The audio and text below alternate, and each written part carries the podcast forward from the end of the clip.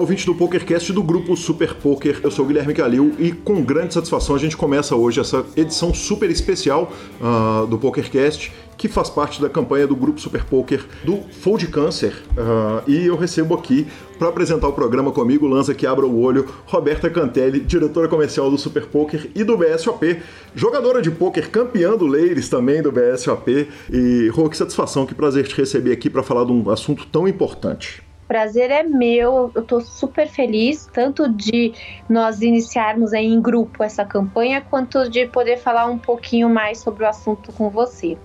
É, a campanha surge no Grupo Super Poker com uma ação múltipla, né? A gente começou, é, o PokerCast está fazendo parte, mas nós tivemos lives uh, no Instagram do Super Poker, evento no H2, e ninguém tem um lugar de fala, ninguém mais apropriada para falar do que você, que foi diagnosticada com câncer de mama e fez a última quimioterapia no dia 21 de julho né, desse ano. Então, assim, ainda muito recente tudo. E, e, eu queria já tratar, começar tratando com você esse assunto difícil que é o impacto de receber uma notícia como essa, é, super jovem, né, no, no, no, auge da sua vida produtiva e, quer dizer, é muito impactante. Eu queria que você contasse para o ouvinte do PokerCast como foi é uma notícia que acho que a gente nem imagina que vai receber, né? Ninguém fica pensando em ficar doente, ainda mais quando você não está nem em idade em grupo de risco. Por isso, até que a gente pensou, é, e que eu acho super importante as campanhas que existem de outubro rosa, novembro azul e todas as outras, por conta disso. Às vezes a gente fica achando que só quando a gente está dentro de um grupo de risco ou que é, tomando certas atitudes isso não vai acontecer com a gente. E eu não estava em nenhum grupo de risco. É, eu falo que eu fui salva por uma mamografia, que inclusive na minha idade quase nenhum médico pediria, porque o, o câncer que eu tinha, existem vários tipos, ele não era um tumor, ele era um agrupamento de microcalcificações. Então ele não dava para o médico nem sentir, nem eu com autoexame, nem nada.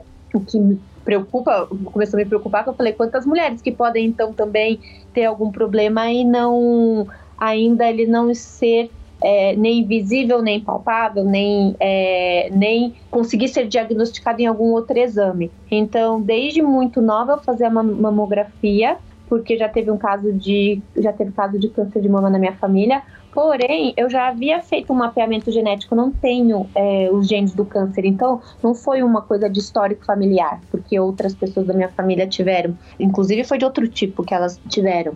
Então, é, eu fui fazer uma mamografia e outros exames por conta de todos os anos, né? É, é um controle. Todos os anos vou ao ginecologista, ele pede uma porção de exames, e nesse exame foi onde é, veio algo suspeito que aí eu tive que investigar, fazer uma biópsia, procurar um mastologista, e aí eu tive um diagnóstico que faz com que você perca o chão, porque quando a gente pensa em câncer, a primeira coisa eu acho que vem na cabeça é que a gente vai morrer, porque é, é a gente vê muita história triste, muita coisa triste é, por aí, né? Então eu acho que o primeiro impacto, assim, ele é, é horroroso até você começar a se situar, né? E saber também o tamanho da sua doença e tudo. Eu acho que tem dois lados. Tem um que, entre aspas, a ignorância ou a falta de conhecimento é uma benção, porque a pessoa pode não saber, ah, nem entender o que é, e até às vezes é melhor, né? É, ou também quem já conhece ter o desespero, quem já perdeu alguém, né? E daí eu acho que, que nesse início foi isso, mas é, só descobri por conta de uma mamografia. Você já fazia os exames, é, quer dizer, é, de tempo em tempo você tinha esse, esse exame? Porque eu tenho, por exemplo, no, na minha família eu tenho um histórico de doenças de câncer e cardíacas muito é, frequentes e de seis em seis meses eu sou é, o médico me vem aqui, me, me laça e me leva lá para fazer os exames todos, porque eu não, não, não posso deixar de fazer por causa do histórico familiar. Quer dizer, no seu caso não tinha absolutamente nada, e você ainda estava me contando que. É, é, é e você ainda estava contando na live que não tinha nada que te tornava grupo de risco, né? Não, eu. É, o que eles dizem, né? Por isso que também às vezes. Não é que não me incomoda, não. Acho que a pessoa tem que falar assim em prevenção. Só que parece que a gente não, não fez algo que pudesse, sabe? Ah, eu não fiz algo, eu não trabalhei na minha prevenção. Ó, os, o grupo de risco, né, maior para câncer de mama são pessoas obesas, né? Quem tem um sobrepeso, quem fuma, quem bebe muito, quem é sedentário qual mais que é assim, desses de, de maiores riscos. Ah, quem tem o, o exame genético, né, para o BRCA1 ou 2 positivo, também não tinha, porque eu já havia feito o exame. Eu não me encaixava em nem nada, em idade, nada. É, a única coisa onde eu me encaixava, mas que aí seria um conjunto, não seria só só isso, é que eu não amamentei antes dos 30, mas quase nenhuma amiga minha também, e, elas não têm a, a doença. De resto, nada que eu pudesse falar, ai, olha, isso eu estou fazendo errado, não estou trabalhando na prevenção de alguma doença. Então, é, é, por isso que as pessoas têm que, as mulheres, né, agora a gente falando de câncer de mama, tem que ficar alertas, porque às vezes você não está no grupo de risco e você pode vir a desenvolver a doença, que segundo os estudos que eles fazem, eles dizem que uma a cada oito mulheres vai ter câncer de mama até os 70 anos. Então, se você está dos 21 até os 70, você tem que sim trabalhar na. É, não esquecer, sabe, do seu do autoexame, dos exames, né? É, ao seu médico, que às vezes é o que a gente falou um pouco na live, não tá acesso de, a todos, mas é, tentar buscar de alguma forma isso também. Perfeito, Rô. E aí, a partir do momento que você detectou qual que foi a, a, ação? Quer dizer, eu vou me informar tudo que tem para me informar. É, você tem um facilitador de estar em São Paulo, que é a maior cidade da América Latina, né? é, é, é o centro principal para se tratar qualquer coisa é, é, no Brasil. A, a partir do momento da detecção, como que foi? É, então eu acho que a gente fica até um pouco perdido que você quer fazer um milhão de coisas. Você tem uma coisa de é, ah, eu preciso buscar cura, e às vezes até o médico te fala uma coisa, mas você quer fazer outras, até você entrar num equilíbrio, né? Eu é, fui atrás de um médico que era especialista nesse tipo de câncer, câncer de mama, então também tenho que a gente agradecer por também poder, né, ter o, o, privilégio que a gente sabe que é privilégio, né, de poder escolher o médico, escolher o hospital onde eu iria me tratar. E aí a gente é, começa, começa uma batelada de exames, porque você precisa saber exatamente o tipo de câncer. É, são quatro tipos de câncer diferentes de mama. Eles falam, eles falam que o tumor tem um sobrenome. Você tem que achar, descobrir qual que é o do seu, porque aí os tratamentos são é, diferentes para cada tipo, né? O protocolo é outro. E saber o tamanho da doença, né, o estadiamento dela e se essa doença não não se espalhou para alguma outra parte, né? Então acho que essa parte mais apreensiva porque tem que ficar esperando, né, saber se dali do da sua mama pode ter ido para os seus ossos, fígado, mão, cérebro, você não não sabe. Aí eu fiz todos esses exames e por sorte de ter visto isso na, no tempo certinho, eu não tinha, eu tinha uma doença muito pequena, muito pequena no estágio 1, né? Uhum. São quatro estágios, eu tinha doença no estágio 1. E aí, uh, quando você tem uma doença pequena, você opera antes de fazer quimioterapia. Quando você tem uma doença maior, eles fazem a quimio antes para o tumor diminuir ou sumir e depois fazer uma cirurgia. E aí foi tudo muito rápido, né? No meio da pandemia, então é, dava medo, né, de do que que você é, ia conseguir ou não. Eu tive medo até de fechar os hospitais para outras coisas, porque foi bem naquele início que estava aquela loucura que a gente nem sabia direito o que ia acontecer. E aí eu corri para conseguir fazer tudo rápido. Então foi tudo muito rápido. Do, do diagnóstico que eu tive no dia 20 de março, eu já operei no dia 7 de abril e já comecei a quimioterapia umas semanas depois. Então foi tudo muito rápido. E dos quatro tipos, você tinha um tipo mais agressivo, menos agressivo? Então, ele não é o mais agressivo, mas ele é muito agressivo. Ele, eles dizem que o mais agressivo é um que se chama triplo negativo, porque além de crescer muito rápido, uh, existem menos opções de tratamento para ele. Né? Uhum. Esse tipo é um tipo que cresce muito rápido também. Ele se chama. Na verdade, eu tive um que chama triplo positivo, que é, é. mas não é um. O triplo positivo não é um tipo dentro desses quatro. Ele é chamado assim pelos médicos, pelas pessoas. Eu tive um que ele mistura o tipo hormonal com, esse, com uma proteína também que chama HER2. Então, ele é alimentado por. Ele cresce por hormônios, né? Hormônios que a gente produz, é, é estrogênio e progesterona, e por esse HER2. Essa proteína HER2 é que faz ele ser muito agressivo. Tanto que os médicos dizem que se eu tivesse feito meus exames dois meses depois, provavelmente ele teria crescido uns 4 centímetros, que é muito para uma, uma doença dessa, é, de tão rápido que ele cresce. Tem tumores que demoram anos para crescer esse, esse tanto. Então ele espalha muito rápido e entra para a corrente sanguínea, ele põe tudo muito rápido.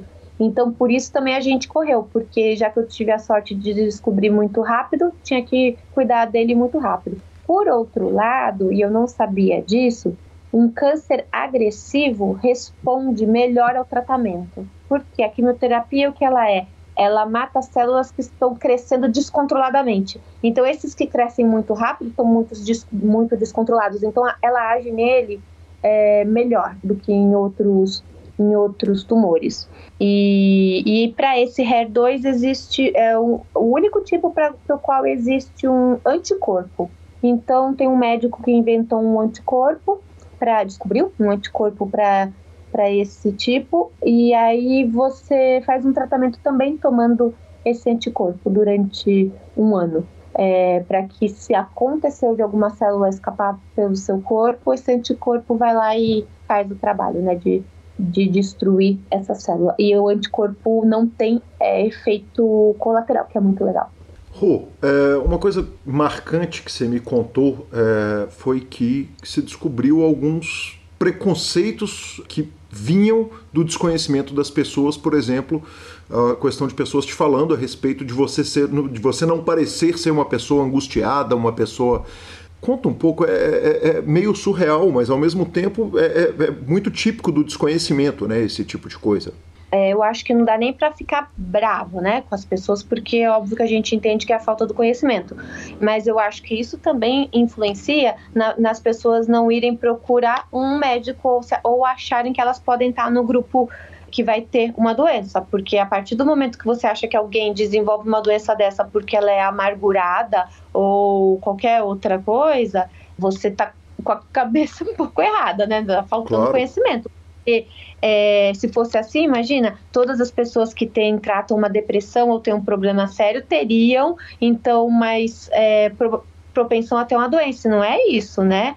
É, ela não é uma doença ligada a sentimentos, ela é uma doença que uh, o seu corpo, todos os nossos, todo o corpo produz células erradas. Só que o nosso corpo não corrigiu é, aquela célula, não destruiu por algum motivo que a medicina não sabe explicar. Naquele momento não conseguiu combater aquilo. Então, eu acho que tinha que existir também uma maneira assim de começar também a falar com, essas, com as pessoas, sabe? Olha, é, isso é uma doença que qualquer pessoa pode ter, é uma doença que qualquer um pode desenvolver, não está ligado a isso. Eu escutei coisas absurdas, assim, de ah, mas tudo bem, é, como é que é?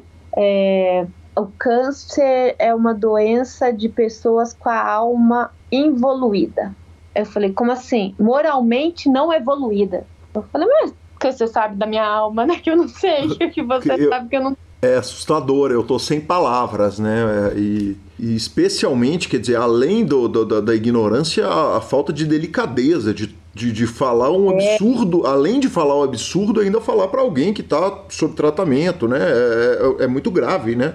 É muito. E você está fazendo quimioterapia e sempre vem alguém contar a história de alguém da família ou amigo que morreu, né? Uhum. Que morreu daquilo. Você não está no momento que você quer escutar que a, que a pessoa morreu do que você está tratando, né? É, depois que passa um pouco, tudo bem. A gente sabe que tem gente que morre, sim, né? É, mas toda hora tinha um, alguém para contar, eu perdi minha tia, eu perdi a prima, eu perdi o outro, ah, veio a mulher aqui semana passada e na outra semana já, aí eu já tá. Então, é, o ser humano tem um lado meio esquisito, mas depois a gente vai aprendendo a, a conviver. Eu não não, graças a Deus, eu não estava num período que eu fiquei é, extremamente sensibilizada com isso ou achando que eu ia morrer. Eu não tive, de, só na hora do diagnóstico. Depois que eu soube o tamanho da minha doença tudo, eu não tive isso mais de, ai, meu Deus, eu, eu, vou morrer. Mas e se tivesse, né? Como que seria? Aí você entra numa depressão, né? Porque escutando esse tipo de coisa, né? E, e num momento que, que já tem questões estéticas, né? Quer dizer, tem o problema do cabelo, tem o problema é, é, é, é físico mesmo, né? É um tratamento que ele é muito agressivo no corpo, né, Rô? extremamente agressivo. Cada dia que você se olha no espelho, você não se reconhece mais, sabe? É, é, ele destrói as células ruins, mas destrói todo o resto também, né? Para te curar. Então, você vai vendo as mudanças. E, e, por mais que as pessoas falem, ah, mas é só a aparência física, é só isso, vai passar tal. É ruim você é, se olhar e, e você se ver cada dia, parece que você está se deteriorando, né? É, é uma coisa muito ruim.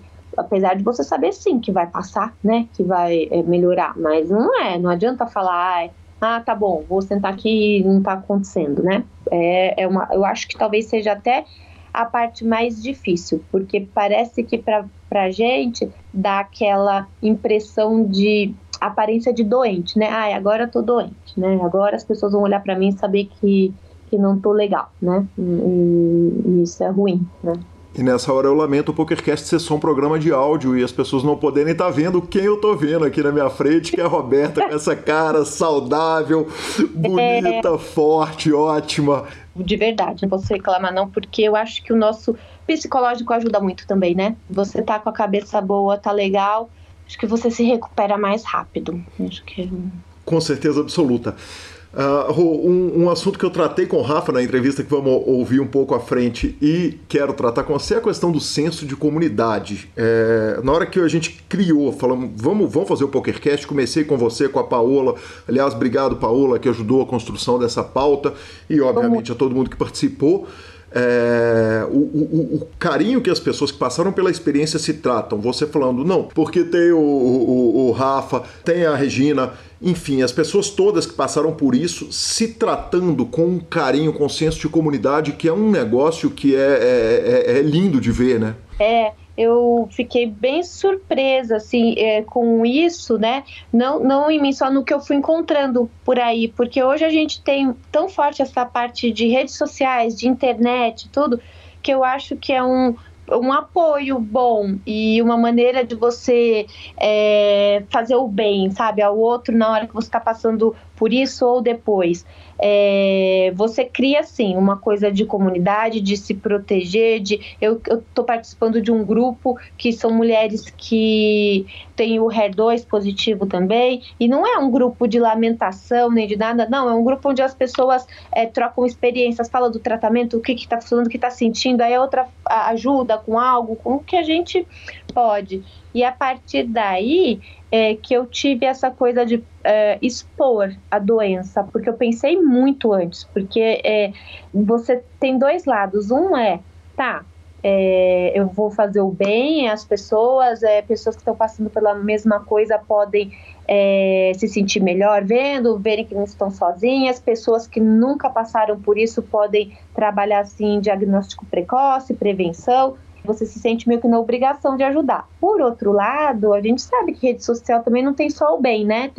então, você fica um pouco dividido, mas aí no, no final eu achei que eu faria mais bem do que qualquer coisa que pudesse me fazer mal, assim como outras histórias de outras mulheres e outras pessoas me ajudou muito a hora que eu comecei a pesquisar sobre a doença. Aí eu comecei a dividir o que eu estava passando, o que eu estava sentindo. Eu já tenho mais de 400 mulheres que me escreveram e, e a gente conversou em algum ponto, sabe, de alguma coisa. Algumas ficaram amigas e a gente se fala e, e gente não se encontra porque é pandemia, tudo, né? Nem as de São Paulo. Mas a gente acaba, acabei conhecendo pessoas muito legais, sabendo que eu pude ajudar pessoas e ser ajudada também. Além de amigas minhas que, várias, que falaram que há mais de três anos ah, não iam ao médico, por exemplo, fazer exames. E aí dá um clique e marcar o exame até, né? Então, acho que isso é, é eu me senti na obrigação de fazer isso. Oh, e aí o seguinte, aí tem a última sessão no dia 21 de julho de 2020, festa no Instagram, quer dizer, não podemos fazer a festa ao vivo, né? Você com as amigas, com a turma toda de São Paulo, mas, mas quer dizer, é, é festa e celebração. O que, que fica de lição para o resto da vida, assim, de aprendizado? Porque certamente tem mudanças de perspectiva aí, né? Tem. É, eu acho que você começa o tratamento vendo sempre esperando o dia da última quimioterapia.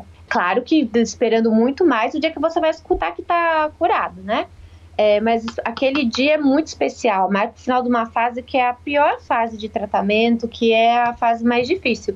Então, é um dia que eu, eu sou super é, a favor de tem que comemorar, tem que fazer festa, tem que é, ter todas as sensações que você vai ter no momento, sabe? Tem gente que é um pouco contra, que fala que é, aquela comemoração que o hospital faz, né? Você, alguns, né? Toca sino, isso é no mundo inteiro. Eles fazem você tocar um sino e as pessoas vêm. E tem gente que não gosta, que acha que tem muitas que não vão chegar ali, né? Uhum. Mas consigo pensar assim, eu consigo pensar que as que chegarem ali, a gente tem que comemorar sim, porque até pelas outras que tentaram, sabe? E, e muda, muda. Assim, eu acho que eu não precisava de uma doença para me mudar nada, porque tem gente que às vezes eu vejo, mas cada cabeça é de um jeito, falando, ah, a doença me salvou, a doença me fez enxergar outras coisas. Eu não acredito que eu precisava de algo para dar valor à minha vida, que eu já dava muito valor para a minha vida mas eu acho que ela te faz é, ter um senso de finitude que a gente não tem no dia a dia, sabe? De tipo você se ver mortal e que é a parte dura da coisa, mas também que te move para coisas boas, porque a hora que você sente que hum, na pele que um dia você vai realmente acabar e que pode ser que não seja igual você achou que vai ser quando você tiver 90 e tantos anos, é, você começa a ter um parece que um, um amor maior pelas coisas, pelas pessoas, pelo mundo, sabe? De querer fazer algo grandioso, algo maior no mundo. Eu acho que isso mudou muito para mim, de eu, de eu, me enxergar é, mortal e ter mais amor pelas pessoas com as quais, pelas quais eu já tinha amor e gostar mais do, do ser humano no geral. Bacana demais, obrigado, Rô. Sensacional ouvir essa história, ouvir essa vitória e, e que essa história inspire é, muita gente para procurar médico, para detectar Sim. as coisas, detectar cedo e, e temos outras histórias aqui e histórias fantásticas. Eu convido a Rô a ficar aqui para ouvir essas histórias com a gente e participar com a gente do fechamento do programa. Primeiro, não precisa de apresentação, vamos ouvir a história do GM Walter, o, o Rafael Moraes, que é um gênio do poker, um gênio mundial do poker e que passou por um drama que ele compartilhou em rede social na história que ele nos conta aqui inteira para o PokerCast. E é com grande prazer que recebo aqui o sensacional, fantástico Rafael Moraes, ídolo do poker mundial e agora um homem com premiação superior a um milhão de dólares. Bem-vindo, Rafa, que prazer te receber aqui de novo. Fala, Gui, é sempre um grande prazer estar aqui no PokerCast e dessa vez de um assunto que não é poker, né? Que é raríssimo da gente falar sobre. exatamente, exatamente. E, cara, é, é, é, você já foi direto pro assunto e, e, em você dispensando apresentações, certamente quem está ouvindo conhece e ouviu sua fantástica entrevista que nós acabamos de descobrir que foi lá em 2018. Rafa, como é que chega uma notícia dessa, cara, na, na em casa? Ah, cara, é assustador, né? É muito. A gente nunca imagina, né, que pô, com menos de 30 anos eu estaria com câncer, né? Tipo, a palavra é assustadora, né? Ela tem uma carga emocional muito grande. E é muito louco, porque eu comecei a estudar tudo, obviamente, né? Começar a pesquisar sem parar. E a gente começa a perceber o quanto a gente é leigo, né? Tipo, no assunto, o quanto a gente não, não conhece sobre. Eu imagino você, agora que você está fazendo essa série de entrevistas, que, vai, que, que vai falar com o médico, o quanto você não cresceu né, intelectualmente nisso, o quanto você não aprendeu sobre essa doença. E ela. É, a coisa que mais me assustou, Gui, é que ela é silenciosa, cara. Isso para mim é o mais assustador. Tipo, você tá saudável, cara. Isso que é o assustador. Você tá saudável quando de repente você faz um exame e tá lá. Só que o exame, você não, você tá bem. Um, né? Do meu caso, por exemplo, eu, tava, eu comecei a sentir uma dor no testículo, assim, mas não era uma dor. E a sorte foi que eu fui no médico, porque eu falei, cara, isso aqui tá doendo, não é pra ser assim. Uhum. E aí fui, e aí tava com tumor e tive que operar, tive que retirar esse tumor. E, e, aí começa toda a saga, né? Tipo, do tratamento, de entender o que, que é, o que, que não é, como é que funciona, se eu tô curado ou se eu não tô. Mas é a primeira impressão mesmo é, a, é aquela tipo de caramba, é só isso, eu só preciso tirar e acabou? Ou então, o que pode a, a acontecer? Ou então, nossa, o que, que é a tão temida quimioterapia, né? Porque a quimioterapia é, é a outra das palavras chaves, né, de assustadoras, né? Ah, o cair o cabelo, ah, o ficar fraco, ah, o, o, o sofrer, enfim, e aí eu passei por tudo isso, né, cara? E eu, passei por tudo isso nesse ano, cara. Foi um ano, foi um ano muito desafiador, assim, né? Graças a Deus que eu é, tive muito apoio, pô, tanto da minha esposa, da minha família, dos meus sócios e, e eu consegui lidar muito bem com isso tudo, né? Eu, é muito difícil, cara, mas não é, não é fácil não. Rafa, como é que é, é, é, a, a, detecção, quer dizer, você sentiu a dor e foi? Você fazia exame já de tempo em tempo, quer dizer, fazia Nada. algum tipo de manutenção? Não. Nada, pô. Cara, eu acredito que tem muitos meninos me ouvindo, né? Muitos homens ouvindo. Quando que você já fez exame de testículo? Nunca. Sim. Tipo, né? não é um, um negócio normal. E verdade, assim, o câncer de testículo ele não é um câncer é, tão comum, é um câncer mais raro, mas também não é tão raro assim, tá? É um a cada 10 mil. Uhum. Um a cada 10 mil é raro, mas não é. Tanto que quando eu postei no meu Instagram, eu recebi quatro directs de quatro pessoas que tiveram o mesmo câncer que eu. Uhum. Louco, né? Então, tipo, quatro, cara, e eu tenho lá 40 mil seguidores, então é mais ou menos a média, né? Um para 10 mil ali, a gente tá mais ou menos nisso aí. E eles contaram, cara, que, que é isso aí, né? Tipo, que é difícil, que você sente. E eu acabei lidando muito bem, cara, é, na minha opinião, né? Porque o poker me ajudou muito a lidar com isso, sabia? O poker, talvez não o poker em si, mas a maneira de eu levar a vida, né? De levar a vida de uma maneira como o poker me ensinou a levar. De eu somente me preocupar com as coisas que estão ao meu alcance, né? Então, pô, eu tive um problema, eu tive um câncer tá, eu vou fazer o quê? Eu vou sentar e chorar? Eu vou em frente, né? Pô, eu quero viver, claro, né? Eu quero crescer, eu quero continuar minha vida, sim. Então vamos, vamos fazer o máximo para eu ter o mínimo de dores possíveis, o mínimo de sequelas possíveis e que eu consiga viver a minha vida nesse período mais difícil bem. Então o foco foi totalmente nisso, né? Então depois que eu operei o testículo, é, praticamente eu estava curado, e eu tinha que fazer uma tomografia de três em três meses para ficar de olho para possíveis metástases, né? E aí eu fiz uma tomografia em março, não deu nada. Eu fiz uma tomografia em julho e aí deu metástase. Então, tipo, foi o segundo grande susto, né? Uhum. O primeiro grande susto foi o do, o do câncer e o segundo foi quando deu essa metástase, porque essa parte foi a mais silenciosa possível que é outra palavra também que é absolutamente Absurdo. traumática, como as duas primeiras, né? Uhum. Eu acho que essas três são as piores mesmo: câncer, metástase e químio. As três é, é a tríade que você não quer ouvir de maneira nenhuma, né, cara? E por que eu falei que ela é muito silenciosa? O caso do meu testículo, eu, eu senti um pouco de dor. Uhum. Na metástase para os linfonodos, eu tive metástase nos linfonodos retroperitoneais, que é bem normal, que é para onde dá. Aonde que é isso? Na barriga, atrás da barriga, assim, atrás é bem no abdômen. E eu não senti nada.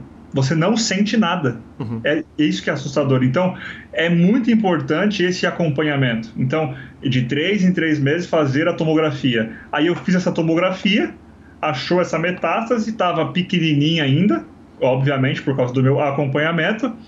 E aí eu parti para mais uma cirurgia, que era a retirada desses linfonodos. Então, no câncer tem uma outra coisa que é legal também, que é o seguinte: sempre que existe a possibilidade de cirurgia é maravilhoso. Uhum. São coisas que você começa a aprender. Quando fala assim, não dá para fazer cirurgia, é que esquisitou. Uhum. Porque ou, ou, ou, ou, é muito grande, ou já está muito disseminado, ou é em algum lugar de, de difícil acesso. Então, sempre que dá para tirar é, é, coisa boa. Então, essa foi uma das coisas que eu aprendi. Aí, beleza, fiz essa, essa cirurgia agora, né? Há dois meses, em agosto. Retirei esses linfonodos. Foi uma cirurgia um pouco mais pesada, assim, tipo, de entrar, né? Foi uma cirurgia robótica. Entrou dentro da minha barriga e tal, e tirou tudo mais. E aí, de novo, né? Fica naquela. E aí, o que fazer agora? Qual que é o tratamento? Eu tô curado? Ou eu eu tô curado no, no, sentido de só esperar agora e fazer o acompanhamento de novo, ou precisa fazer a quimioterapia e tudo mais. E aí fiz a biópsia, fiz os exames, e aí eu fiquei naquela. E foi logo nessa época que eu postei, né, no Instagram, que eu deixei público a minha situação como forma de conscientizar e como forma também de soltar um pouco, assim, para todo mundo que me segue. Eu não queria ficar postando coisas lá mostrando uma vida normal, quando na verdade eu estou passando por um furacão né, de saúde. Sim. E acabou que os meus médicos decidiram fazer quimioterapia. É, depois de duas semanas daquilo, eles falaram assim, ó, é o seguinte, de novo, a quimioterapia tem dois casos, né, da quimioterapia. Uma é a quimioterapia que ela é curativa, uhum. e a outra é a quimioterapia que ela é preventiva. E a minha ela é a preventiva. Por quê? Eu não tenho mais nada. Eu fiz a, tomografia depois da minha cirurgia e tô zerado. Uhum. Não tinha mais nada. Só que as células cancerígenas elas são muito pequenas, elas são de rápida evolução, então é, a chance de recidiva, que é o que a gente chama de metástase, na realidade, recidiva é a doença voltar, que é uma, um nome mais bonito para metástase. A chance de metástase ainda estava em acima de 50%. Uhum. E aí eu não sou louco também de ficar esperando uma, uma metástase para algum outro lugar, né? Se, meio que seja no fígado, seja no pulmão, tinha algumas, é, algumas opções de metástase. Aí meu médico recomendou e eu fiz, né? Então, inclusive, eu tô no meio desse processo agora, né? Eu, eu fui recomendado a fazer dois ciclos de, de quimioterapia e cada câncer tem um tipo de protocolo diferente. Uhum. Isso que é outra coisa muito louca. Você não consegue saber exatamente como é que é cada ciclo. O ciclo do câncer de mama, você vai uma vez por semana no, no hospital, né? Meio que eu não tenho certeza. E aí cada semana é um ciclo. No meu, não. O meu são dois ciclos, só que cada ciclo é 21 dias. Uhum. Então, como é que foi? Há um mês atrás, eu comecei o primeiro ciclo. E então eu fui de segunda a sexta-feira no hospital. Todos os dias. Das 8 da manhã às 3 da tarde, tomando remédio na veia. E assim, sofrendo assim os sintomas, né? Tipo enjoo, fica mais fraco, você, inclusive eu tô, ó, eu tô, eu tô carequinha, então, tipo, é uma químio mais pesada, sabe? É uma químio, a minha químio foi uma químio um pouco mais pesada. Principalmente porque a químio do câncer de testículo, ela é matadora. Uhum. Ela é muito, muito boa. E ela é uma químio de 1980 a taxa de sucesso é 99,8%. Uhum. É altíssima. Então não, não, faz sentido eles testarem coisas novas. Como é que eu vou testar coisa nova se o negócio ainda tem 99,8% de chance de curar? Então, é, aceita o ferro um pouco, né? Fica um pouco mal, perde o cabelo e depois está bem. Então, esses foram os meus ciclos, né? Tipo, uma semana no, no, no hospital, de segunda a sexta-feira, e duas semanas descansando em casa. Uhum. Duas semanas sentindo os efeitos que graças a Deus eu não, não tive muito. Tive muito pouca coisa, assim, só tive fadiga, é, um pouco de náusea, mas nada, nada além disso. E na semana passada eu comecei o meu segundo ciclo. Aí, de novo, na semana passada eu fui para o hospital de segunda a sexta-feira, era por isso que a gente não pôde se falar. Uhum. E, e aí agora eu estou na fase final do segundo ciclo, que são as duas semanas em casa, tranquilo, descansando. Depois disso, acabou. Eu vou fazer um, exame de imagem de novo para ver como que eu estou internamente e finalizei o tratamento. Perfeito. Quer dizer, já já já já estamos no November 9. Né? Já Exato. chegamos na reta final ali, é, a agora. parte mais difícil é, é, é a, do, a, a, do, hospital mesmo, né? O hospital uhum. é pesado, porque ir pro hospital todo dia, ficar tomando remédio na veia, e é um remédio que te deixa né, sem fome, cansado. É, é, é ruim, cara, assim, tipo, dá para entender por que, que a palavra quimioterapia ela é pesada, porque realmente é muito pesado, sabe, assim, é um negócio que é uma bomba, né, pô, se você pensar, a quimioterapia, elas são remédios que elas vão matar as células que se desenvolvem rapidamente dentro do seu corpo.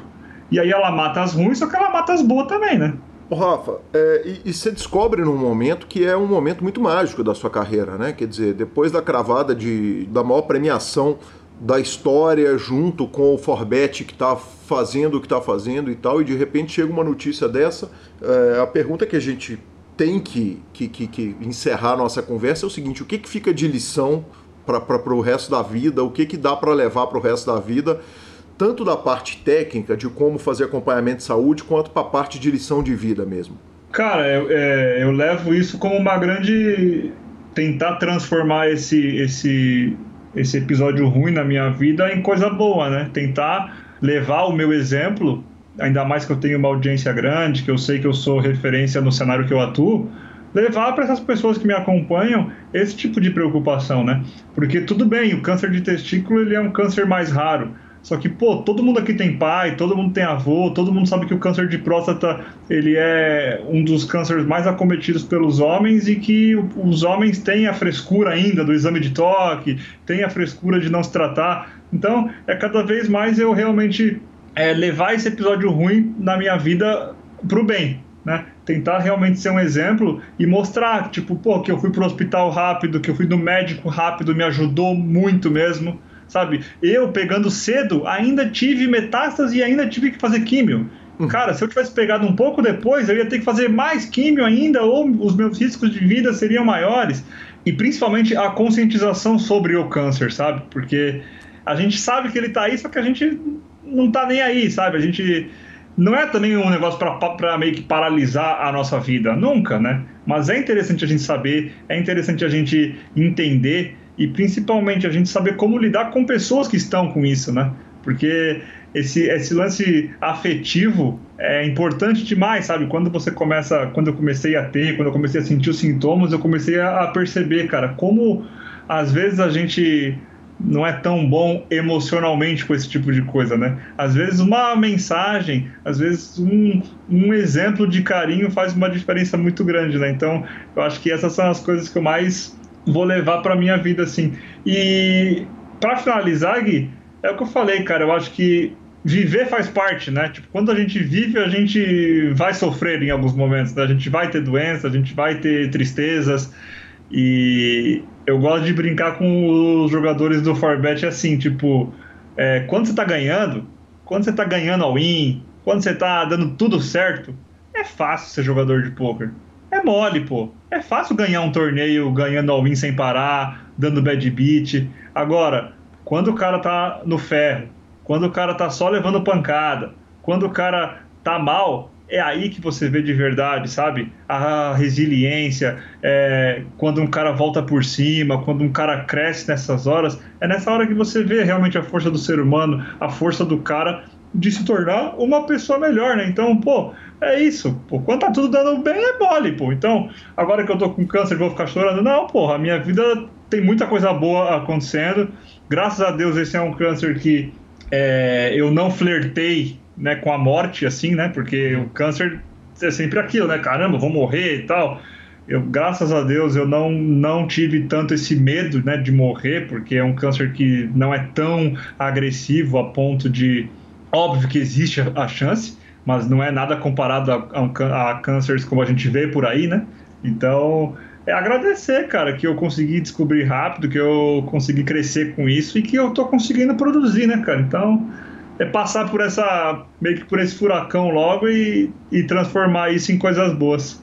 Rafa, é, mais uma pergunta. O, o senso de comunidade entre as pessoas que enfrentaram o mesmo problema é um negócio que me marcou muito na pauta do programa e, e eu abri antes da gente começar a gravar. Eu falei com você, falei, cara, é tão difícil para mim tratar esse assunto, é, porque apesar de na minha família ter tido diversos casos, eu ter sido rodeado por isso a vida inteira, né? É uma coisa que é, é difícil a gente tratar com o microfone aberto, mas aí a gente vê a Regina, que passou pelo programa, Roberta Cantelli, você, e um falando do outro com carinho, com cuidado e uma delicadeza que é, é encantadora de ver. É, é, é marcante isso, né? É muito, cara, porque é o que eu falei, né? Tipo, a gente aprende muito emocionalmente, principalmente quando a gente toma, né? A gente, o ser humano é assim, né? O ser humano, tipo, a gente é difícil a gente realmente se colocar efetivamente na dor do outro, né? Uhum. E eu tava conversando com a, com a Roberta há uns 5, 6 dias atrás, e a gente falou, e, e, eu falei muito sobre isso, né, cara? É incrível como a gente, o fato da gente estar tá passando por algo parecido, a gente sabe a maneira certa de falar tal coisa, a gente entende qual que é a dor que a pessoa está passando. E, e, é muito bonito isso, pô. Eu acho que é realmente importante, porque é realmente uma barra muito grande, cara. Para mim, assim, é, acabou sendo uma barra um pouco menor, porque eu consigo, eu, eu consigo produzir, eu consigo trabalhar em casa, e eu efetivamente não perdi muito. Porque veio, veio a pandemia. Então, uhum. eu eu, tipo, ah, eu, eu não posso nem dizer assim, nossa, perdi tais eventos internacionais porque eu estava mal. Não, então eu, eu dei sorte, entre aspas, até nisso. Mas quando você olha casos, pô, de mulheres que perdem a mama, né, que é um, uma parte da autoestima da mulher, que perde o cabelo, que para a mulher ainda é pior ainda. Enfim, até para o homem, pô, tem muitos homens. Teve um dos meninos que eu conversei, em particular no meu Instagram, que me disse que o, que o post que eu fiz mudou a vida dele, cara. Ele falou exatamente isso, porque até hoje, até aquele dia, ele não havia aceitado ainda perder o testículo, cara. Olha que loucura. Então, tipo, ele falou, cara, eu, eu nunca tinha levado isso tão bem e ver você falando isso para tanta gente, eu percebo que realmente não é, não é, nada demais. E, cara, e é difícil, porque o câncer de testículo ele, ele dá entre é, entre homens de 15 a 40 anos. Uhum. Então, e, e, esse menino era novinho, ele tinha 19 anos. Uhum. Então, imagina só, né, cara? É muito difícil na adolescência, você muitas vezes virgem, já perdeu um testículo, tem todo esse lance né, do homem, de ser o, o ser viril. Uhum. Enfim, é isso, né? Eu acho que esse tipo de coisa, porra, só por essa resposta dele, para mim já foi mais do que o suficiente de eu ter feito o post e, e de eu ter me exposto, entendeu? Eu acho que o objetivo da vida é esse. Rafa, que legal, que prazer te receber aqui e, e, e, sobre um assunto diferente e tão importante, cara. Obrigado pelo carinho de sempre com o PokerCast e, e sucesso, cara. Parabéns pela forma que você enfrentou a luta e que legal, cara. Que prazer te receber aqui sempre. Obrigado, Gui. Obrigado mesmo. E é isso, né? Eu acho que para finalizar, homens, por favor, né? Vão ao médico se sentir dor, se, se incomodar essas coisas. Pelo amor de Deus, cara. Eu acho que essa não dá para dar chance pro, pro azar nesse tipo de coisa, né? Perfeito, valeu Rafa, muito obrigado. Valeu Gui. Abraço. Que homem é Rafael Moraes, sensacional ouvir essa história fantástica desse cara, é espetacular. E temos também a história da Regina Kassab, que passou por um câncer de tireoide, é, é uma história diferente, não é um câncer de mama, mas também que, que foi abençoada de achar, de, de detectar cedo, de poder uh, tratar e vencer também. E vamos ouvir a história da Regina, que gentilmente veio aqui nos contar. E estamos aqui com a Regina Kassab. Regina é odontopediatra, diretora da Liga Feminina de Pôquer e jogadora, inclusive tendo vencido um torneio em que o PokerCast estava carinhosamente, evidentemente, torcendo para a dona Gabriela Belisário, né, que é a esposa do Lanza. Mas a Regina foi lá, cravou. Ela falou que foi a bolha mais amarga da vida dela. Afinal de contas, valia uma vaga com passagem e hospedagem para a República Tcheca Tcheca 10 mil dólares de buy do Main Event da WSOP, né, Regina? Muito bem-vinda ao PokerCast. Muito obrigada, boa noite, boa noite a todos. Eram 10 mil euros o buy que sensacional, que sensacional. E Regina, é, para a gente começar falando um pouco a respeito da sua carreira de pôquer, uma prateleira que tem que ser forte aí, hein? Porque haja troféu e troféu de peso. Eu vi BSOP, uh, CPH, enfim, um monte de, de, de torneios super legais. É, vários torneios ladies e vários torneios abertos também. Parabéns, parabéns pela carreira incrível no pôquer. Ah, muito obrigada. Eu comecei em 2009. Cada troféu tem uma história diferente para contar. Bacana demais. É, Regina, conta pra gente um pouco. É, hoje a gente, nesse é, super especial, né, importante pro, pro momento, pro mês de outubro e mês de novembro, é, em que a gente está tratando uh, especialmente de câncer de mama e de próstata, e seu caso foi um pouco diferente, né? Na verdade, foi um câncer de tireoide, correto? Correto. Foi. Conta pra gente, por favor, como que você detectou, como que apareceu na sua vida a é, detecção? Foi mais ou menos um ano. Eu estava fazendo exames de rotina e a minha mãe tinha ido comigo fazer um ultrassom na tireoide. A minha endócrina tinha falado que eu tinha um nódulo e que era 100% benigno. Uhum. Então eu estava bem despreocupada. E quando eu cheguei ao local, o médico disse que seria interessante eu fazer uma biópsia. E eu pensei, ah, não vou fazer, não é nada, tal. Aí minha mãe ficou insistindo para eu fazer, sabe como que é mãe, né? Uhum. Vai fazer a biópsia, não custa, tal. Falei, é verdade, não custa. E fui fazer a biópsia. Aí entregaram, o laboratório entregou uma semana depois o exame na minha casa e o porteiro me entregou no carro. E aí, lá mesmo na garagem, eu abri os exames e deu é, carcinoma papilífero grau 6. A minha perna começou a tremer, não conseguia andar. Para mim, acabou o mundo, vou morrer. Eu fiquei desesperada, foi horrível. Liguei pro meu marido chorando e a palavra câncer, né, muito forte. Então, eu logo lembrei de uma amiga minha que tinha tido um câncer também, hum. parecido com o meu, e ela me tranquilizou e falou que e falou que estava indo na minha casa para a gente conversar, tal. Então, por isso eu acho muito importante a gente ter o conhecimento de pessoas que já tiveram esse tipo de problema para a gente se tranquilizar. Quando a gente conversa com pessoas que já tiveram um câncer, é, eu acho muito importante para a gente falar que não é o fim do mundo. Então, eu queria deixar bem claro que eu estou aqui para todas as mulheres que estiverem passando por esse tipo de problema, para contar comigo, pode me ligar, pode falar comigo, porque na hora é horrível, é, sensação de que acabou o mundo, mas depois a gente vai se tranquilizando, vai ajudando umas às outras e vai resolvendo, é, acalmando o pensamento, sabe?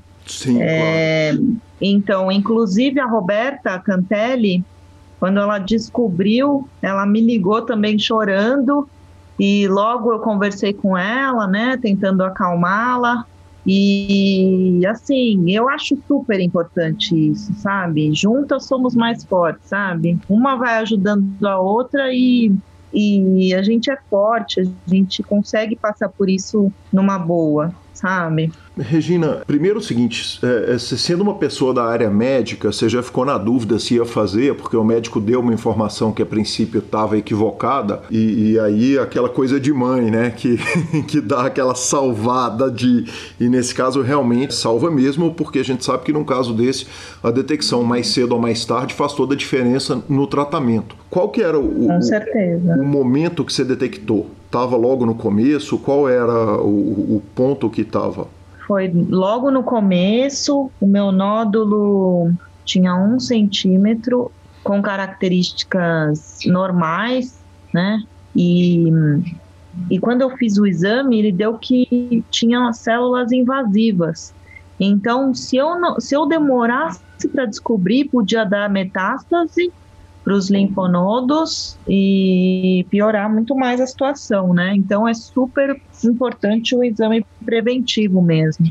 Perfeito. E conta para o ouvinte como que foi o tratamento, é, porque ele é diferente né, de outros tipos. Quer dizer, cada tipo, eu suponho, na, na minha ignorância médica, evidentemente, que da, é da área, que cada tipo tem um tratamento específico. Como que foi o seu tratamento específico? Tem. O meu tratamento específico foi, é, eu tive que remover a tireoide inteira, né? Tem gente que remove só a metade uhum.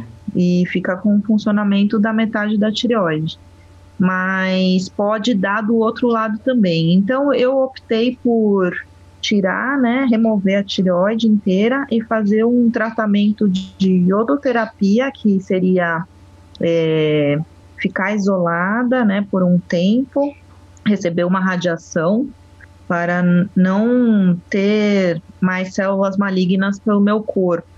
Uhum. Né? A gente toma um iodo radioativo que mata as células cancerígenas. E tomar hormônio para o resto da vida, que é um comprimido de manhã, super simples, é, que não afeta em mais nada na minha vida.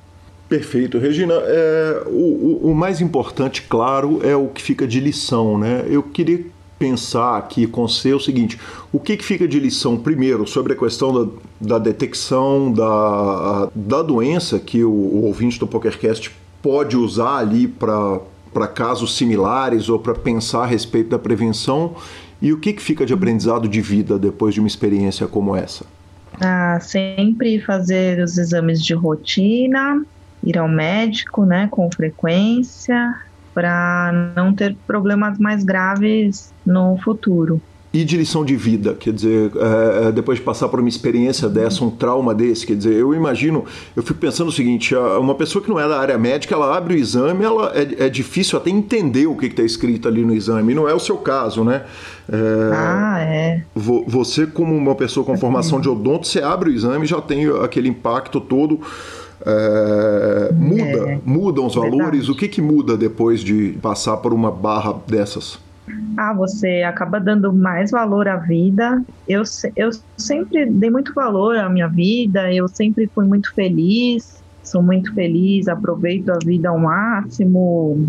É, uma, o maior objetivo da vida é ser feliz, né? Então você tem que ser leve, você tem que não guardar rancores e, e, ter muitos amigos, ter uma pessoa que te ama, né? Meu marido me deu toda a força do mundo, uma pessoa que te ama ao seu lado é muito importante.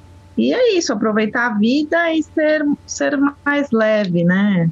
Sem dúvida, que legal. Regina, e de poker? Como é que estamos? Quer dizer, estamos saindo de uma pandemia e voltando para o poker ao vivo. Conta para mim o que, que, tem de plano para você é. que já rodou Vegas, já rodou Europa, quer dizer, já viveu a experiência uhum. toda de jogadora. Uh, o que, que vem da Regina, jogadora de poker aí pela frente? Ah, e live é outra coisa, né? Quarta-feira vai ter um torneio no H2, Ladies, com certeza eu vou participar. Muito legal. E eu também morei na Europa, na, em Miami, dois anos, né? Uhum. Vivendo do poker. Estou fazendo aula, é, sempre estudando. Estou num time, jogo para um time também, que é a Inside. E sempre estudando, né? Nunca parei de estudar para evoluir cada vez mais. E muito bom voltar ao live, né, com as medidas necessárias para a segurança. E estamos aí, ficha no pano. Bacana demais, Regina. Eu queria te agradecer a presença, esse testemunho importante aqui, é, nesse momento super especial, e te desejar sucesso total primeiro, parabéns né, por ter enfrentado o tratamento e estar tá 100% livre, curada, é motivo de, de, festa e sucesso na carreira de jogadora de pôquer, de agente de pôquer, da diretora da Liga Feminina, da odontopediatria, quer dizer, sucesso total. Muito obrigada para nós, sempre. Vamos comemorar e brindar a vida sempre. Bacana demais, muito obrigado, viu? Obrigada a você, Guilherme.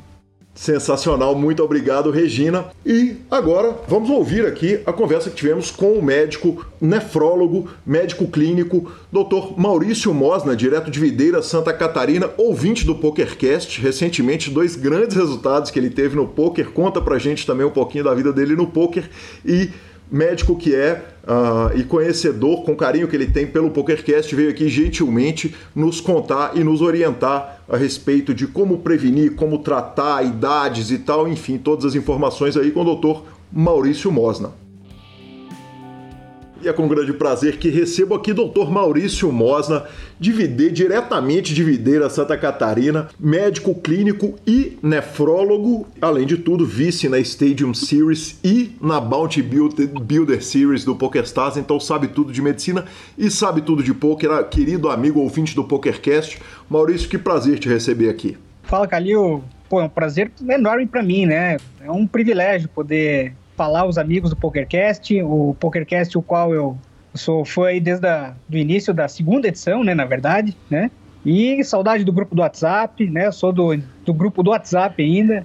Então, pô, é prazer enorme falar com vocês aqui e sobre um tema importante, né? Que a gente está agora aí passando nessa época, nesse ano que está sendo difícil aí para todos nós, mas é um prazer enorme estar aqui com vocês falando sobre esses temas aí que a gente conhece um pouco e também sobre poker, né, Carinho? Claro, é, eu, não posso deixar de te perguntar o seguinte, porra, dois vice-campeonatos gigantes em torneios bounties ainda tá dando para salvar algum com medicina ou tá vivendo só de poker?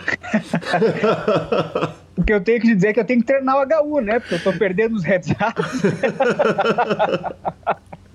Não, é, mas é, eu sou recreativo, né? Claro que eu gosto, eu estudo e tal. tive esses dois hits aí, mas a, a medicina ainda, ainda por enquanto, é o meu. É uma, uma paixão minha também, além do poker, e que eu tô aí trabalhando há quase 20 anos aí com isso. Bacana demais. Maurício, é um grande prazer te receber aqui no, no, no PokerCast. Naturalmente, a campanha junta o Outubro Rosa, é, que trata do câncer de mama, o Novembro Azul, que trata do câncer de próstata, mas ela serve como um alerta geral né, para todos os tipos de câncer e, e, e, nessa ação toda que o Grupo Super Poker, junto com a, a, as empresas do grupo, estão fazendo. E eu queria começar falando com você um pouco a respeito de prevenção. É, a Roberta fala o seguinte, que ela nos deu a informação que fala-se tanto de prevenção que na hora que alguém é, é, diagnosticado, fica parecendo que a pessoa não se preveniu, que não é verdade, né, Maurício? Na verdade, são duas doenças que o mais importante é porque é muito difícil prevenir, sabe? Uhum. O diagnóstico precoce é o mais importante tanto no câncer de próstata quanto no câncer de mama. Uhum. O que, na verdade, prevenção, tanto para uma coisa quanto outra, são, é o estilo de vida, prestar atenção na história familiar, na alimentação, no, nos exames, na periodicidade que elas devem ser feitos, né? Tanto exame para a mulher, no câncer de mama, quanto para o homem, né? Que, na verdade, o, o novembro azul é mais para a saúde do homem, né? Claro, tem o câncer de próstata, que é o principal, mas também os outros fatores, porque o homem, ele tem a, a tendência de se cuidar menos que a mulher. Então, por isso também essa campanha para ressalvar a saúde do homem né, no Novembro Azul. Perfeito. É, no que diz respeito à prevenção, você vinha falando, quer dizer, evitar cigarro é sempre o óbvio, né, Maurício? Esse, Isso. Esse talvez seja é, é, é, o grande problema. Mas você vinha falando também alimentação, quer dizer, quais, quais são os, os fatores principais e, e, a prevenção não necessariamente é, é, é, a pessoa ter uma vida que ela que ela cumpre todos os pré-requisitos, não isenta a pessoa, evidentemente, da possibilidade, né? Claro. Não, é, exatamente. Existem alguns fatores genéticos, né, que tem, que são importantes, né, uhum. em ambas as doenças. Mas o, o estilo de vida, Calil, tanto para o homem quanto para a mulher, ele é muito importante, né? Por exemplo, o exercício físico, né? A obesidade hoje é um fator importantíssimo para todas as doenças, para o câncer principalmente. A nossa alimentação, né? É, hoje em dia a gente come muito produto pronto, né? Com gordura insaturada. Então, tudo isso são fatores de risco, né? Além do diabetes, da hipertensão, o tabagismo, né? O, o cigarro, o consumo excessivo do álcool. Então, todos esses fatores, eles contribuem para o aumento da incidência das, dessas doenças, tanto do câncer de próstata quanto do câncer de mama. É, então, o estilo de vida, o exercício físico, a alimentação com verduras, com vegetais, tomar bastante líquido, bastante água, esses são fatores que vão determinar diminui a incidência dessas doenças em até 15 a 20%. Então é muito importante ressaltar isso. Perfeito. É, Maurício, no que diz respeito a, a, a grupo de risco, é, existe, existem grupos específicos que tendem mais do que outros a, a, a terem o, o, o câncer de próstata, câncer de mama e outros tipos de câncer? Então, além desses fatores, né, do diabetes, da obesidade, enfim, né, de todos esses fatores ambientais e de estilo de vida, uhum. Para a mulher no câncer de mama, existem alguns fatores que eles podem é, são, é, ser fatores assim que é, são fatores que podem é, aumentar a incidência do, do risco do câncer de mama, né? o fato de não ter filhos, né? O fato de não ter gravidez, o fato de não ter amamentado, né? Então, por isso a amamentação é um fator de proteção para câncer de mama ou ter uma gravidez acima dos 30 anos, né, uma gravidez de risco. A história familiar do câncer né, na, né, é um fator tanto de próstata quanto de mama, que são fatores relevantes. O, a terapia de reposição hormonal ou uso de anticoncepcional por um longo período é um fator de risco para câncer de mama. Ter aquela mama mais densa, uma mama que uma mama maior, né, de tamanho maior, com maior densidade, é um fator de risco. É, falta de atividade física, né? obesidade, eu já falei. Então, mais ou menos são esses os fatores de risco para câncer de mama. E próstata, basicamente, é a, o fator de risco maior, é, ou a história familiar, né, é o grande fator de risco, porque a próstata, todo homem vai ter um aumento da próstata durante a sua idade, com o avançar do tempo. Então, acima de 50 anos, aí, todo homem vai ter que é, fazer o seu exame anualmente. Aí. Perfeito. Ah, o, o, o, exame de. O, o, câncer de mama, Maurício, ele tem o autoexame, né? Que ele é feito. Quais são os tipos de exame? Quer dizer, além do autoexame, o que, que mais que uma mulher tem que fazer e a partir de qual idade? Então, importante assim, ó. Para a mulher, todo após o quinto dia aí da menstruação, é importante ela fazer o autoexame mensalmente, né? Após cada período menstrual, para ela mesma ter conhecimento do próprio corpo e detectar alterações é, mais precoces para aí procurar né, assistência médica se ela notar alguma diferença. Né? Uhum. De modo geral, o que se recomenda para exame complementar, né, que são os exames aí de radiologia, a partir dos 50 anos da mulher, é recomendado que ela faça a mamografia, que é o exame de detecção, a cada dois anos, a gente chama de bienal. Né? Uhum. Então, a partir dos 50 anos, as pacientes que não têm histórico de é, câncer de mama Uhum. Essa investigação esse, é, deve começar a partir dos 50 anos. Quer dizer, para quem tem o histórico familiar, normalmente ela vai entrar no, no, é, ela vai fazer a mamografia com, com menor intervalo e antes dos 50? Isso. Aí existe os, o, o que a gente chama de tumores hereditários, né? Uhum. Onde tem, ou você tem alguém, na, duas ou mais pessoas na família que tem histórico de, de câncer, né? De, não só de mama, mas de outros órgãos, ou que já teve mais de três tumores, ou que tem é, ou, vários tumores no mesmo órgão e entra numa categoria diferente, e aí essa investigação ela deve começar mais cedo. É, se diz que deve se começar a partir dos 20 a 25 anos de idade, né, nessa categoria específica, ou é, 10 anos mais cedo do que o diagnóstico da pessoa da família que teve o tumor. Vou te dar um exemplo. Se tem alguém na família que teve esse, essa espécie de tumor que eu te falei aos 45 anos, a pessoa deve in, iniciar a investigação com 35. Perfeito, perfeito, Maurício. E no caso do exame de próstata, quer dizer, você falou é, é, a respeito do exame a partir dos 50 anos também? O exame de próstata, a partir é, em quem não tem história familiar, é, a partir dos 50 anos, e no caso do homem, se tem algum parente próximo, né, uma história familiar é, de câncer de próstata, deve iniciar aos 45 anos de idade. Uhum. Para o homem, a gente tem que. É, eu vou falar isso porque muita gente tem preconceito né, com o exame da próstata. O exame da próstata é feito pelo, pelo urologista, né, pelo, pelo médico que é especialista né, nesse, nesse assunto. E o exame ele é o toque retal e o ultrassom de próstata, além do exame de sangue. O exame de sangue sozinho, ele não substitui o exame do toque, uhum. tá? Então, ele deve ser feito né, anualmente a partir dos 50 anos em quem não tem história familiar e a partir dos 45 anos em quem tem história é, de câncer de próstata na família. Maurício, é... mas eventualmente o exame pode ser feito bem antes, né? Eu, na verdade, com 42 anos, fui fazer um exame no médico. O médico falou: quantos anos você tem? Eu falei: putz, 42, devia ter 42, 41 anos. Ele falou: você tem história de câncer na família? Eu tinha, não de próstata. E ele lascou o exame lá e, e, e, e sem problema nenhum. Quer dizer, existem situações ali que o médico vai vai pedir de qualquer forma ali por causa de um, de um histórico, de um, do, do, do, de um passado ou de uma proximidade com outros tipos de câncer? Então, ele pode pedir o exame, é, ele vai servir como a gente chama na medicina de screening, né? É um exame de para detectar se tem alguma alteração. Mas o que que acontece? É, ele sozinho, ele não vai ter valor, entende? Uhum. Para partir dizer, olha, tem câncer ou não tem, ou tem alteração ou não tem. Se ele der aumentado, você vai obrigatoriamente vai ter que ir ao urologista, fazer o exame de toque, fazer ultrassom e partir para outros métodos diagnósticos, como, uma, como até mesmo uma biópsia da próstata. Uhum. Então, o exame de sangue, ele, ele é um, um fator adjuvante, mas ele sozinho ele não tem valor. Ele tem valor em conjunto com as outras, com o toque retal, né, e com o ultrassom da próstata. Perfeito. Maurício, eu queria que você falasse um pouco a respeito do estágio de detecção da doença, porque é, é, uma unanimidade aqui nas entrevistas nossas foi que a detecção cedo foi essencial para a resolução do problema da melhor forma, com o menor impacto possível. Sem dúvida. Conta pra gente um pouco a respeito do, do momento da detecção do, da doença. Então, uh, principalmente no câncer de mama, é importante as mulheres prestarem atenção é, em alguns sinais que podem indicar que tem alguma alteração, para ir começar a investigar, uhum. né?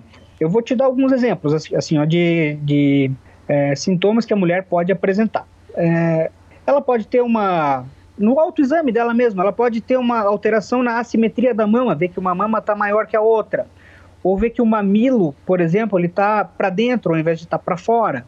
Uhum. É, lesões tipo casca de laranja na mama, alteração no mamilo, alguma ulceração, ou seja, alguma ferida na mama, algum nódulo, algum nódulo embaixo do braço, né, na axila, ou se a mama tem, de repente começou a ter alguma secreção, tipo, começou a sair um líquido do mamilo, hum. entende?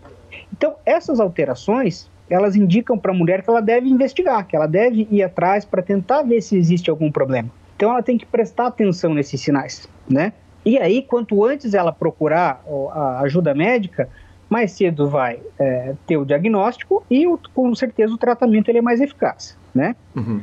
Já para o câncer de próstata, a próstata só vai dar sintomas para o homem quando ela já está grande, tá? Quando ela já, já entope a uretra e já dá alterações, é, já ela começa a espremer a uretra, que a uretra passa dentro da próstata, daí começa a ter sintomas de alteração de jato, ou de dor, é, de é, interromper, do, não conseguir interromper o jato urinário, alterações típicas que aí a glândula já está grande e o diagnóstico já é mais tardio. Então, para a próstata é mais difícil esperar sintoma. Uhum. Para a próstata, o, o, exame anual é muito importante para isso, para você detectar as alterações o quanto antes possível.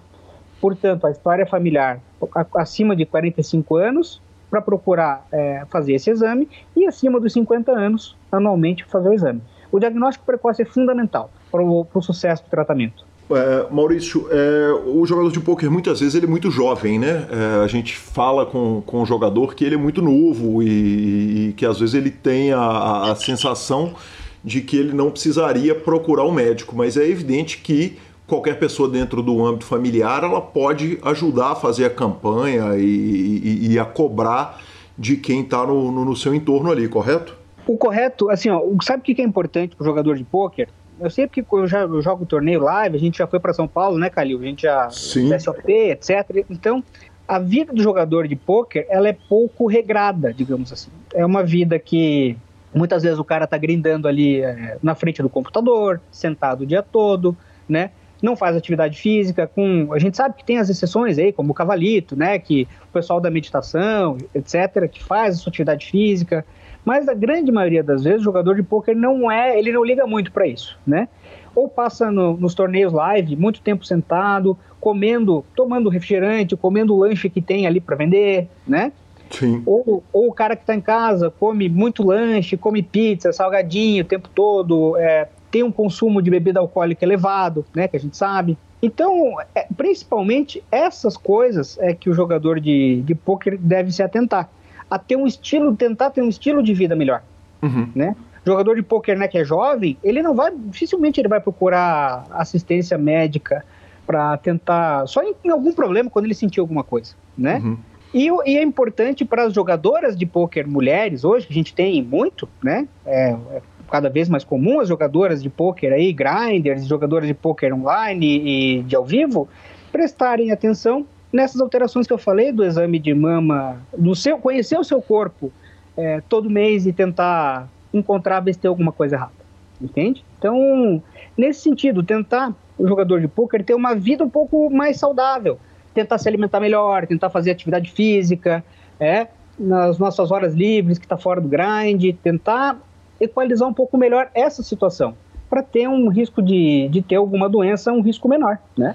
Bacana demais.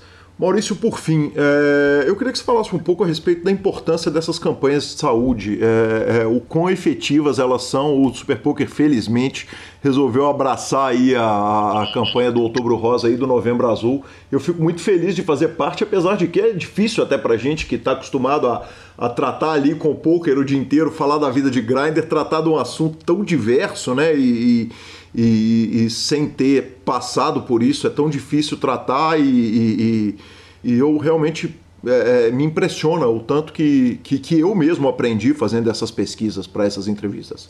Eu acho, eu acho fundamental porque toda, toda ajuda que a gente pode dar para conscientizar melhor as pessoas e o nosso público, que é o jogador de pôquer, né, Calil? É, tudo que você pode dar de informação, acho que informação não quer demais. O nosso o poker ensina isso. Quanto mais informação que você tem do seu oponente, melhor. Sim. Né? E no caso da gente para combater as doenças também. Quanto mais informação você tem, melhor você vai combater o problema. Tipo, as pessoas podem prestar atenção num sinal. Opa, a menina que fez o exame, ó, oh, aqui eu não tinha antes. O que, que é, né? Uhum. Ou, ou, o, o jogador de pôquer lá, ele pô, vai urinar, tipo, ué, mas tá esquisito, né? Uhum. Ou começa, muitas vezes as pessoas não têm, é, na família, não, não, conversam muito com os familiares, não sabem a história da família. Ah, aquele tio morreu do quê? Às vezes ele tinha um câncer, então, e era jovem, a gente não sabe. Então, quanto mais informação a gente tem, melhor a gente combate. É como o poker. quanto mais informação você tem do teu oponente, melhor você vai agir frente àquele oponente. Sensacional. Doutor Maurício Mosna, é, ouvinte querido do PokerCast, amigo e, poxa, parceiro de, de hospedagem lá no, no BSOP Millions. Doutor Maurício, não tinha ninguém melhor para conversar com a gente do que você e é, era impossível pensar num, num, nome que eu poderia trazer com mais qualidade para falar disso. Que prazer, que prazer te receber aqui no PokerCast e num momento tão importante, numa campanha tão importante para o poker. É, Calil, em primeiro lugar eu quero agradecer a oportunidade de poder falar um pouco de, dessas coisas, né, para as pessoas que, para o nosso público, para os nossos amigos jogadores de pôquer, para quem quiser ouvir, na verdade. É, pô, tu sabe que é um prazer enorme falar falar com vocês, participar do PokerCast. Pô, isso aí é um sonho realizado. Eu também sou jogador, né? Quem Sim. sabe agora eu consigo ganhar os HU, vai regular minha conta. Pô, então para mim é é sensacional, apesar que esse ano não posso reclamar, né? Consegui ganhar um dinheirinho no poker também. Poxa, tá, tá legal. Tá louco, que sensacional. Bacana demais, Maurício. Que prazer e, e aguardo te ver em breve hum. no Poker ao vivo, no, nos BSOPs e vai ser um prazer, uma grande satisfação. Pô, vai ser, vai ser muito legal. Quero mandar um abraço também aqui pro, pro Lanza, né? E pra Gabi também, que eu tive a oportunidade de conhecer lá no, em São Paulo, no BSOP. São pessoas muito legais. Vocês são caras geniais e, e trouxeram uma vida nova aí pro, pro poker, né? Pro nosso, pra nossa mídia do poker aí. Que bacana, muito obrigado, Maurício. Cara, um grande abraço aí, Calil. Muito sucesso sempre para vocês. Obrigado, Maurício, sensacional. E é isso aí, o PokerCast fica por aqui, Rô. Eu tenho que te agradecer demais por essa edição super especial. Poder fazer parte disso é verdadeiramente uma honra para mim e é fantástico. Eu falo que se o PokerCast ajudar a orientar uma pessoa a mais que for fazer um exame, né, que puder, detectando ou não detectando, mas que puder alertar, e, e, como disse o doutor Maurício, né, às vezes o jogador é muito jovem, a jogadora é muito jovem, mas pode orientar o pai, orientar a mãe, né? Então são, são lições que são muito importantes, né, Rô? São, são lições importantes e nós também que te agradecemos muito por fazer parte desse projeto com a gente também. Aí eu queria aproveitar para agradecer muito meus sócios do Super Poker, porque apoiaram e ajudaram muito nessa ideia. É, o pessoal do H2 que vestiu super a camisa estão fazendo várias ações lá. E também o DC e a Lara no BSOP, que nós trabalhamos juntos lá também. É, agradecer demais eles nessa iniciativa e por todo o período que eu passei que eles estiveram é, me apoiando, né, é, sabendo da minha ausência no trabalho, então eu queria agradecer muito eles e o Del Valle também, que segura, segurou a bronca aí esse tempo. E Paola, que a gente falou, né, que ajudou muito nesse projeto. Com certeza, Rô. E, e, e, você é uma pessoa super disposta né, a falar com as pessoas. Conta pro, pro ouvinte, para ouvinte, se quiser contactar e, e, falar, estiver passando por uma situação qualquer, puder pegar algum tipo de orientação, como é que entra em contato com você? Claro, se vocês conhecerem alguém que estiver passando por, por essa situação, ou uma pessoa que queira mais informações, o que eu puder ajudar, eu estou sempre pronta e ficarei bem feliz. Pode até me procurar nas redes sociais, Roberta Cantelli, é, no Instagram, acho que é Robs Cantelli, acho não, é Robs Cantelli, e eu respondo e a gente vai batendo um papo e no que eu puder ajudar, ficarei feliz. Bacana demais, a gente agradece a presença, a presença de todo mundo que ajudou nesse projeto. É fantástico realmente fazer parte. O telefone do PokerCast, evidentemente, está sempre à disposição também 31 975 18 9609. O PokerCast que é trazido pelo BSOP, H2, Masterminds, Fichas.net e estamos 100% à disposição lá no grupão do Telegram, qualquer coisa que pudermos orientar. Tenho certeza que também a Regina Kassab, que participou com, né, arroba Regina Kassab lá no Instagram. E muito obrigado, obrigado a todo mundo, obrigado telespectador e obrigado, Rô. Obrigada, gente. Muito obrigada. Obrigada, Gui. Valeu. If you're lying game until I'm your man, you win some, lose some, it's all the same to me. If